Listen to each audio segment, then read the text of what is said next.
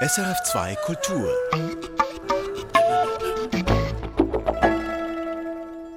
Andreas Kappeler, was geht Ihnen durch den Kopf, wenn Sie derzeit die Nachrichtenlage zum Krieg in der Ukraine verfolgen? Ich bin wie Sie alle, wie wir alle, wirklich tief betroffen und aufgewühlt äh, von dem äh, brutalen Angriffskrieg Russlands gegen die Ukraine. Ich selber hätte einen Krieg Russlands gegen die Ukraine noch vor zehn Jahren für total unmöglich gehalten. Ich habe viele Freunde in der Ukraine und in Russland und mache mir natürlich Sorgen um sie. Und ich muss Ihnen sagen, es fällt mir sehr schwer, jetzt nüchtern und sachlich zu bleiben und äh, meine Emotionen zu zügeln. Im Kern geht es in diesem Krieg darum, ob die Ukraine ein selbstständiger, unabhängiger Staat ist oder nicht. Wladimir Putin, der Aggressor, lehnt dies ab. Er hat die Legitimität der Ukraine als Staat wiederholt bestritten. Er sagt, Russen und Ukrainer seien schon immer ein Volk gewesen und durch den Krieg werde dieser Zustand der Einheit nun wieder hergestellt. Also Fakt ist, dass die Ukraine erst 1991 mit dem Zerfall der Sowjetunion als Staat entstanden ist, so abgesehen von einer ganz kurzen Phase der Eigenstaatlichkeit nach den russischen Revolutionen 1917 und dem Ersten Weltkrieg. Bis 1991 war das Territorium der Ukraine immer Teil anderer Mächte, von den Russen im Westen, aber auch von Polen, von Österreich, Ungarn. Andreas Kappeler hat Putin also letztlich doch recht mit seiner Deutung der Geschichte, dass es eine ukrainische Nation gar nicht gibt? Sie sprechen vom Staat, den gab es tatsächlich nur über kurze Strecken der Geschichte und jetzt erst seit 1991.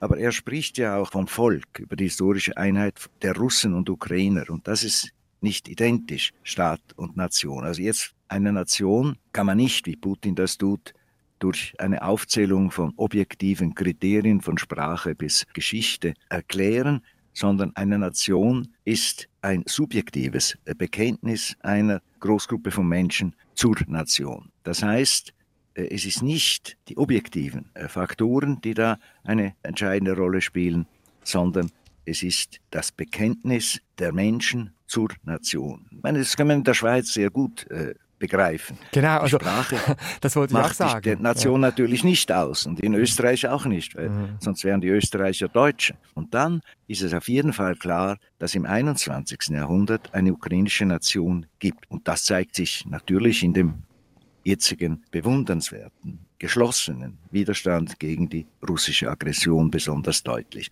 Die Nation als Solidargemeinschaft äh, existiert eine Nation, sagen Sie, Andreas Kappeler. Also man bekennt sich dazu. Das sehen wir, Sie haben die Schweiz erwähnt, auch an der Willensnation Schweiz sehr deutlich. Putin argumentiert oft mit der sogenannten Kiewer Rus, also dieses Riesenreichs, das im Mittelalter bestanden hat, um seine Vorstellung dieser Brudervölker, Ukrainer und Russen zu zementieren, die da angeblich schon immer zusammengehört hätten. Also dieses Reich der Kiewer Rus vereinigte die Ostslawen, die Weißrussen, die Russen, Russen und die Ukrainer in einem riesigen Gebiet von der Ostsee bis zum Schwarzen Meer. Die Hauptstadt war damals Kiew und dieses Reich ging im 13. Jahrhundert dann unter aufgrund der Invasion der Mongolen und Tataren. Und Russen und Ukrainer gingen dann für Jahrhunderte eigene Wege. Im Norden entstand das Russische Reich und die Ukraine im Süden, Südwesten kam unter die Herrschaft des damaligen Königreichs Polen-Litauen. Und erst im 17. und 18. Jahrhundert gelangte die Ukraine dann zum russischen Zarenreich, wobei allerdings ein beträchtlicher Teil im Westen zur Habsburger Monarchie kam. Das scheint mir ein wichtiger Punkt zu sein. Also Russen und Ukrainer lebten also eigentlich anders, als Putin dies sagt, über Jahrhunderte getrennt. Sie haben völlig recht, das ist ganz wichtig für ein ukrainisches Nationalbewusstsein, Eigenbewusstsein, dass Russen und Ukrainer während, das sind drei bis viereinhalb bis sechs Jahrhunderte, getrennt in unterschiedlichen Staaten lebten. Das ist, glaube ich, sehr, sehr wichtig, weil schon im 17. Jahrhundert kann man sehen, dass sich dann auch objektive Kennzeichen, ein Eigenbewusstsein auch bildet, Sprache, Literatur und eben westliche Einflüsse. Das ist auch ganz wichtig zur Abgrenzung von den Russen. Westliche Einflüsse wie der Humanismus, die Reformation, vorher schon das Stadtrecht, alles Einflüsse, die Russland nur am Rande streiften. Also es sind eigentlich gar keine Brudervölker.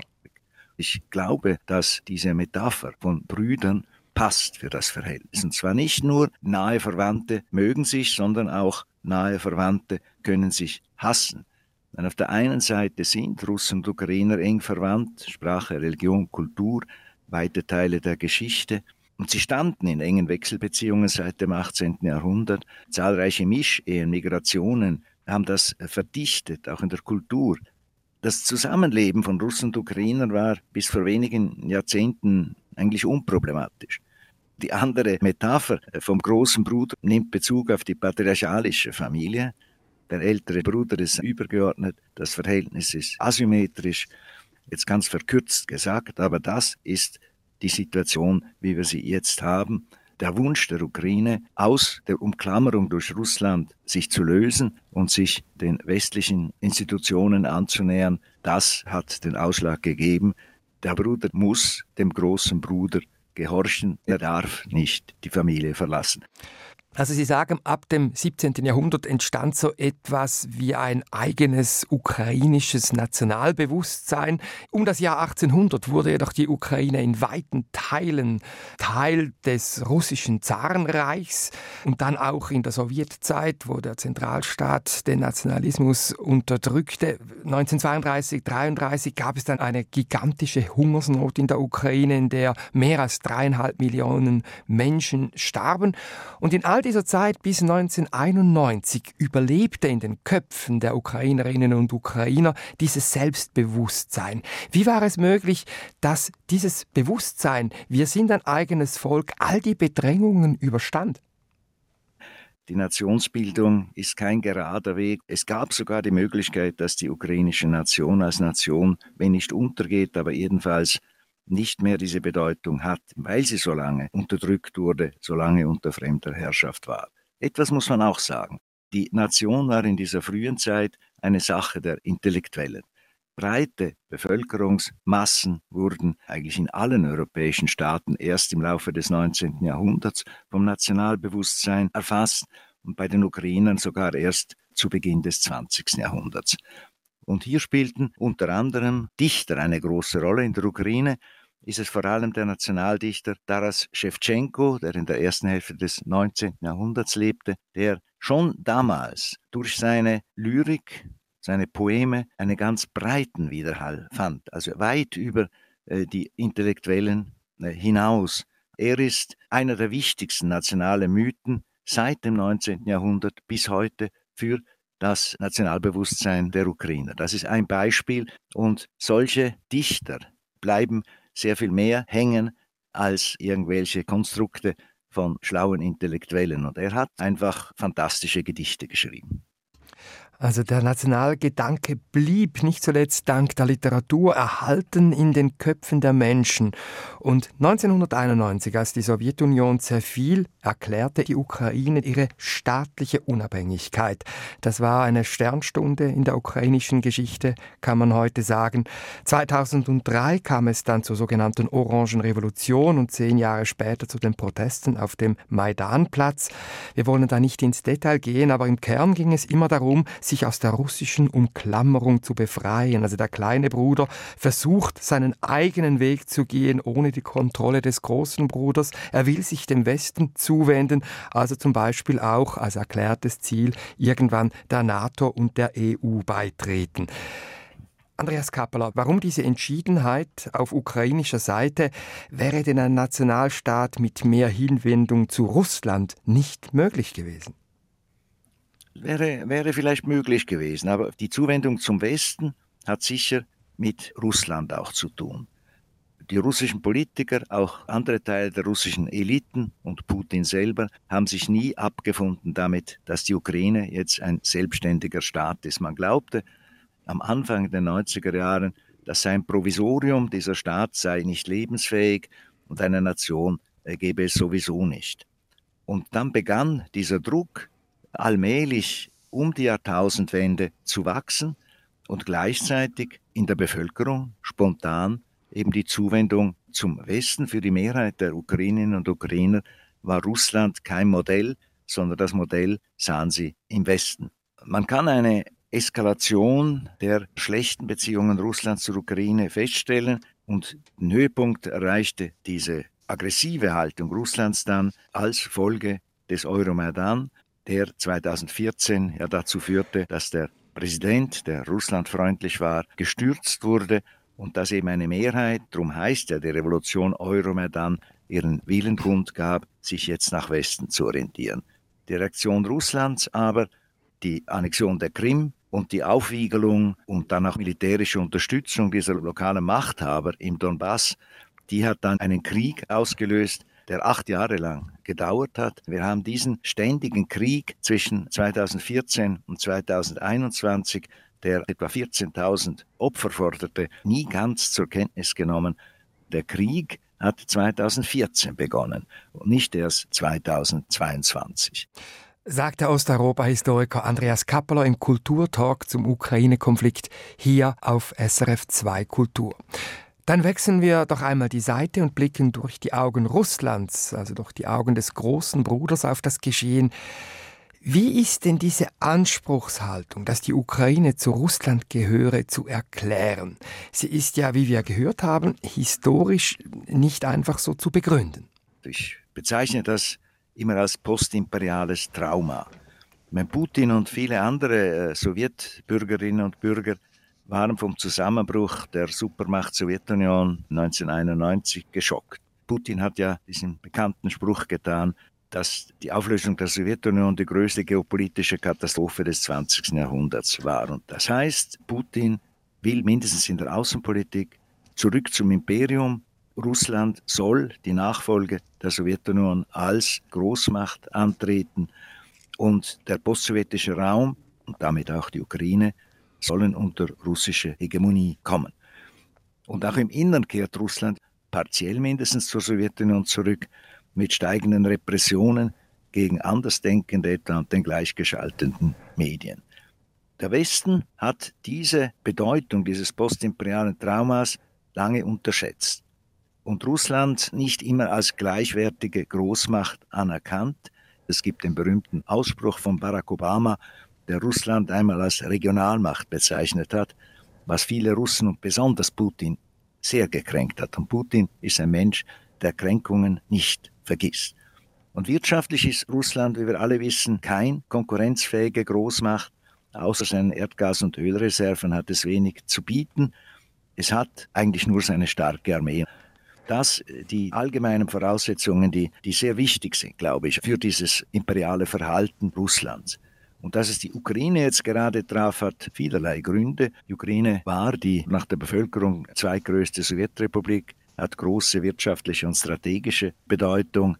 Und dazu kommt, dass eben Putin sein besonders enges Verhältnis zur Ukraine immer wieder betont. Sagt immer wieder, er liebt sie, die Sprache, die Kultur, eben sie sind ein Volk. Und da kommt eben hinzu, dass die Ukrainer sich verabschieden wollen aus der Völkerfamilie und das äh, nicht akzeptabel ist. Also reale Ursachen, ökonomisch, strategisch und eben diese, wenn Sie wollen, mehr emotionalen, dass die Ukraine einfach kein unabhängiger Staat sein soll, wie heute Putin äh, glaubt, obwohl das eben anerkannt worden ist in den 90er, zweimal. Sie haben vorhin erwähnt, der Westen habe die Kränkung unterschätzt, als die Sowjetunion als Imperium unterging, die Kränkung auf russischer Seite. Das ist nun doch schon länger her. Warum kommt denn dieser Angriff gerade jetzt, im Februar 2022? Da bin ich jetzt fast schon überfragt. Ich bin Historiker und kein Politikwissenschaftler. Es lief auf eine Eskalierung sicher hinaus und wenn man einen anderen Staat angreift, einen Teil dessen Territoriums annektiert, einen anderen abspalten will, die sogenannten Donbass-Republiken, dann ist der Krieg ja eigentlich schon da. Und dass er eskaliert ist zu diesem großen Krieg, da spielt sicher viel auch die Persönlichkeit Putins eine Rolle, der gesehen hat, er kommt nicht weiter auf anderen Ebenen Putin hat jetzt tatsächlich einen Globalangriff auf den Westen, wenn Sie wollen, unternommen, indem er tatsächlich als ein Ziel seiner Außenpolitik hat, den Westen und seine Institutionen zu schwächen. Dass es nicht nur um die Ukraine ging jetzt in seinen Reden, kommt die NATO öfter vor wie die Ukraine. Es geht also um mehr als nur um die Ukraine.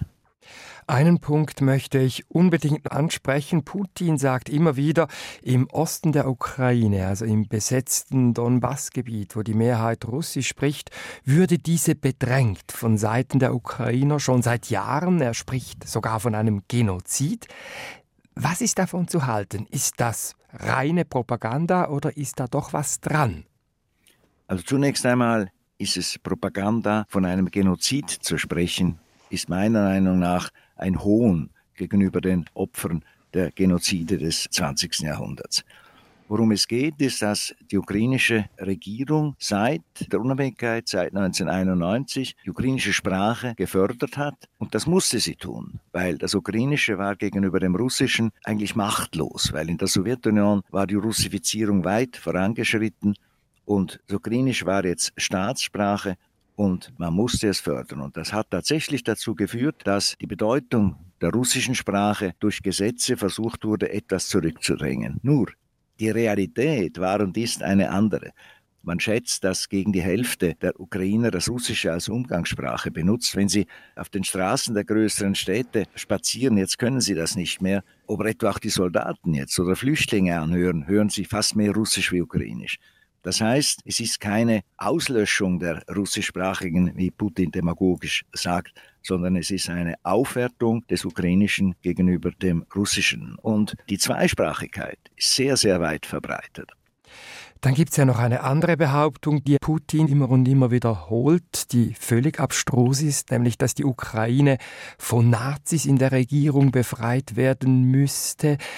Dabei ist zu sehen, der demokratisch gewählte ukrainische Präsident Volodymyr Zelensky hat bekanntlich selbst jüdische Wurzeln, Familienangehörige, die wurden im Holocaust ermordet.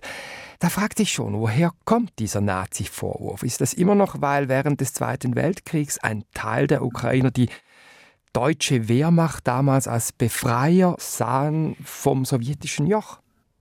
Das hat sicher auch historische Wurzeln, aber es ist ähnlich wie dieser Genozidvorwurf, ist es äh, letztlich reine Demagogie. Weil heute in der Ukraine gibt es praktisch keinen Antisemitismus. Das Volk hat mit großer Mehrheit einen Präsidenten, wie Sie schon sagten, jüdischer Abstammung gewählt. Das ist in einem Land, das von Nazis regiert wird, nicht möglich. Die historischen Hintergründe werden auch aufgebauscht. Denn im Zweiten Weltkrieg hat die weit überwiegende der Mehrheit der Ukrainer in der Roten Armee gegen Nazi-Deutschland gekämpft. Es gab die von Ihnen erwähnten Nationalisten, vor allem im Westen, in Galizien, die beim Einmarsch der Deutschen sich erhofften, dass jetzt eine ukrainische Unabhängigkeit unter deutschem Protektorat entstehen könnte. Das blieb völlig unerhört. Hitler wollte das nicht. Und in der Folge, das muss man auch sagen, haben relativ viele Ukrainer mit der Besatzungsmacht kollaboriert und auch sich an der Judenermordung beteiligt. Nur, da muss man vergleichen mit anderen Völkern, etwa die drei baltischen Nationen, haben in noch höherem Maße das getan. Es ist derselbe Grund, die Befreiung von der Sowjetherrschaft. Und man darf nicht vergessen, dass auch Russen mit der deutschen Wehrmacht kooperierten. Das heißt, man muss die Kirche im Dorf lassen. Es gibt dieses schwarze, wenn Sie wollen, Bild der Ukrainer, die mit den Nazis zusammengearbeitet haben. Das lässt sich sicher nicht leugnen. Aber auf die Gegenwart das zu projizieren, ist unstatthaft und reine Propaganda. Wir sind immer noch daran, Andreas Kappeler, die russische Seite zu ergründen. Da kommt Putin offenbar bei einem Teil der russischen Bevölkerung an mit seinen Argumenten. Zum Teil ist das sicher auch auf Propaganda zurückzuführen. Kritiker, Kritikerinnen erleben hingegen die ganze Härte der Repression. Und da frage ich mich, was steckt eigentlich hinter dieser Sehnsucht nach dem starken Staat? Also sieht man Putin als Herrscher in der Tradition der Sowjetführer und Zaren und folgt ihm deshalb, weil er eben staatliche nationale Stärke verspricht. Ich denke, da haben Sie recht. Diese Frontstellung gegenüber dem Westen, die sehr stark ist, die ist sicher auch damit zu erklären, dass Putin dieses Land eben zu einer Weltmacht machen will. Und damit kommt er bei einem relativ hohen Prozentsatz der Bevölkerung an, denn vor allem bei den älteren Menschen und auch in der Ukraine, etwa im Osten und Süden, gibt es doch viele, die der Sowjetunion nachtrauern, wie Putin selber. Da waren wir noch wer. Und dass Putin nach wie vor, wie man liest, hohe Zustimmungswerte hat, das ist vor allem auf die Propaganda zurückzuführen, was äh, ziemlich schrecklich ist. Sie haben es vorhin angedeutet, also dieser Krieg ist letztlich auch eine Konfrontation mit dem Westen generell, mit der NATO, die man in Russland als große Bedrohung empfindet. Und das weiß ich aus eigener Erfahrung, aus Gesprächen mit Bekannten dort, diese schrittweise Erweiterung der NATO nach Osten hat dort einfach große Ängste ausgelöst. Und Putin argumentiert ja auch immer wieder so, dass er die NATO nicht vor der Haustüre wolle, obwohl er mit Estland und Lettland bereits jetzt zwei Nachbarstaaten als NATO-Mitglieder hat. Inwieweit ist es eben dann doch nachvollziehbar aus russischer Sicht, dieses Argument dieser neutralen Sicherheitszonen, die man da hätte, dieses Cordon sanitaire, um eben selbst Sicherheit zu haben? Sie haben recht. Diese Bedrohung durch die NATO, vor allem durch die USA, oder sogenannte Bedrohung, wie man sehen will, ist jedenfalls subjektiv für viele Russen und für Putin selber ein ganz zentrales Problem. Nun, aus der Sicht des Westens, aus der Sicht der NATO sieht es ja anders aus. Da sagt die NATO, wir können keinem Land verbieten, Mitglied der NATO zu werden, wenn die Bevölkerung das mehrheitlich will. Also man nimmt keine Rücksicht auf diese strategischen Interessen. Das ist sicher schwer zu verdauen für Putin und seine Umgebung, aber äh, wir müssen das akzeptieren. Und was die Ukraine betrifft, meine, da ist es ja so, dass die Ukraine seit 2004 sich unentwegt bemüht hat, in die NATO und in die EU mindestens mal Perspektiven zu haben für den Eintritt. Und die Ukraine ist immer abgeblitzt im Westen. Sie hat keine Beitrittsperspektiven bekommen wie andere Länder etwa. Albanien ist in der NATO und ist, weiß Gott, nicht besser vorbereitet als die Ukraine darauf. Da hat die NATO zweifellos Rücksicht genommen auf Russland und hat eben hier die Ukraine abblitzen lassen. Ich glaube, das ist sehr wichtig, wenn ständig mit der NATO argumentiert wird, die Ukrainer wollten das und die NATO wies sie zurück. Das ist nicht ein Eingreifen in die russische Interessensphäre, sondern Rücksicht darauf. Das ist eigentlich ein weiterer, äh, weiteres Feld noch, das ich wirklich auch ansprechen möchte hier. Die Ukraine ist ja vom Westen nicht wirklich wahrgenommen worden. Die Ukraine galt als Anhängsel Russlands. Ich wurde noch vor weniger Zeit gefragt, haben die denn eine eigene Sprache? Das ist ein, glaube ich, großes Versäumnis, dass die Ukraine auf der geopolitischen Karte, auch auf der mentalen Karte der Europäer erst, wenn sie wollen, erst jetzt einen Platz einnimmt. Auf einmal ist die Ukraine übermächtig in den Medien, aber jetzt ist es, wenn Sie wollen, zu spät wenn man sich früher mit diesem Land beschäftigt hätte, wenn man früher die Beziehungen intensiviert hätte, dann hätte man möglicherweise einiges verhindern können. Mich interessiert dieser Punkt noch, den wir jetzt schon angesprochen haben, nämlich dieses Sicherheitsbedürfnis von Russland. Russland ist jetzt der Aggressor zweifelsohne. Und wenn man jetzt in die Geschichte von Russland schaut, dann sieht man, dass dieses Land immer wieder überfallen worden ist. Also von den Mongolen, Tataren, Napoleon, Japan, Erster Weltkrieg, Zweiter Weltkrieg mit enormen Verlusten. Und wenn man auch aufs Ganze blickt, hält sich das ja in etwa die Waage, dass man überfallen wurde und andere überfiel. Also das Bild des ewigen Aggressors Russland, das jetzt auch die Runde macht, lässt sich ja nicht unbedingt halten. Wie sehr ist eben dann dieses Gefühl der Verletzlichkeit auf russischer Seite vor dieser historischen Erfahrung Ihrer Meinung nach zumindest teilweise eben doch auch verständlich? Sie haben recht. Im äh, kollektiven Bewusstsein der Russen, das ja auch stark, äh, gerade auch bei Putin, stark auf die Geschichte zurückgreift, kann man tatsächlich die Geschichte Russlands als Kette von Bedrohungen von außen sehen, auch als zum Teil von Verschwörungstheorien auch äh, genährt, Umzingelung, äh, etwa im Zweiten Weltkrieg noch mit Japan. Das ist sicher zu berücksichtigen. Das ist ein ganz wichtiges Element der russischen Identität sogar, wenn man so will heute. Aber eben man darf die Gegenschläge nicht vergessen und man kann daraus ja nun, weiß Gott, nicht schließen, dass heute Russland angegriffen äh, worden wäre und deswegen äh, zurückschlägt. Wenn Sie so wollen, ist das einer der wenigen Fälle, wo tatsächlich Russland ohne irgendeine Provokation, ohne irgendein sichtbares Argument attackiert. das war oft früher, Sie haben recht, war oft für eine Reaktion auf Napoleon, auf Hitler. Und heute ist es nackte äh, Aggression und das beschäftigt uns alles, beschäftigt mich selber, weil das eigentlich völlig unerwartet kam und nicht in dieses Bild des bedrohten Russland passt. Hm, und umso fassungsloser macht uns dieser Krieg. Andreas Kappeler, wir haben die historischen Hintergründe dieser Gewaltvorgänge in der Ukraine ausgeleuchtet. Äh, viele Menschen, auch in der Schweiz, sind ohne Wort. Und da stellt sich natürlich die Frage, zu was führt das noch? Dass die russische Armee die ukrainische irgendwann besiegen wird, steht laut Militärexperten offenbar außer Frage. Vermutlich zum Preis eines gewaltigen Blutzolls. Und dann frage ich mich, was wird dann aus der Ukraine? Ist das ein Pyrrhussieg der Russen? Gibt es da ein zweites Afghanistan? Wichtig ist für mich immer noch, wie reagiert die Bevölkerung in Russland, weil letztlich liegt der Schlüssel, glaube ich, in Russland. Wenn man Putin beikommen will, dann ist unsere Hoffnung darauf, dass in Russland sich der Widerstand mehr. Das sind ja jetzt schon Tausende von Antikriegsdemonstranten, von denen Tausende eingesperrt werden, mutige Menschen, die auf die Straße gehen, um äh, ihre Solidarität mit der Ukraine zu bekunden. Die Frage ist auch, ob die Soldaten loyal bleiben, wenn sie mit russischsprachigen Soldaten konfrontiert werden, eben mit den äh, Brüdern, wie es immer hieß, und ich bin eigentlich der Meinung, dass eine Mehrheit der Russen im Grunde diesen Krieg nicht will. Und es ist schwer in diesem Polizeistaat Widerstand zu leisten. Aber meine Hoffnung ist tatsächlich, dass sich in Russland doch etwas tut und vielleicht Putin auch einmal gestürzt werden wird. Das heißt aber, eine Lösung ist nicht möglich, solange Putin an der Macht ist.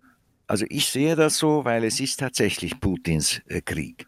Und deswegen hoffe ich auf die Bevölkerung in Russland. Und ich habe vor äh, einigen Tagen einen Aufsatz des äh, bekannten russischen Schriftstellers äh, Wladimir Sarokin gelesen. Ich zitiere nur zwei Sätze daraus. Wer ist schuld? fragt Sorokin. Wir, die Russen, sind schuld. An dieser Schuld werden wir zu tragen haben, bis das Putin-Regime zusammenbricht. Dieser Zusammenbruch wird kommen, der Überfall auf die freie Ukraine ist der Anfang vom Ende.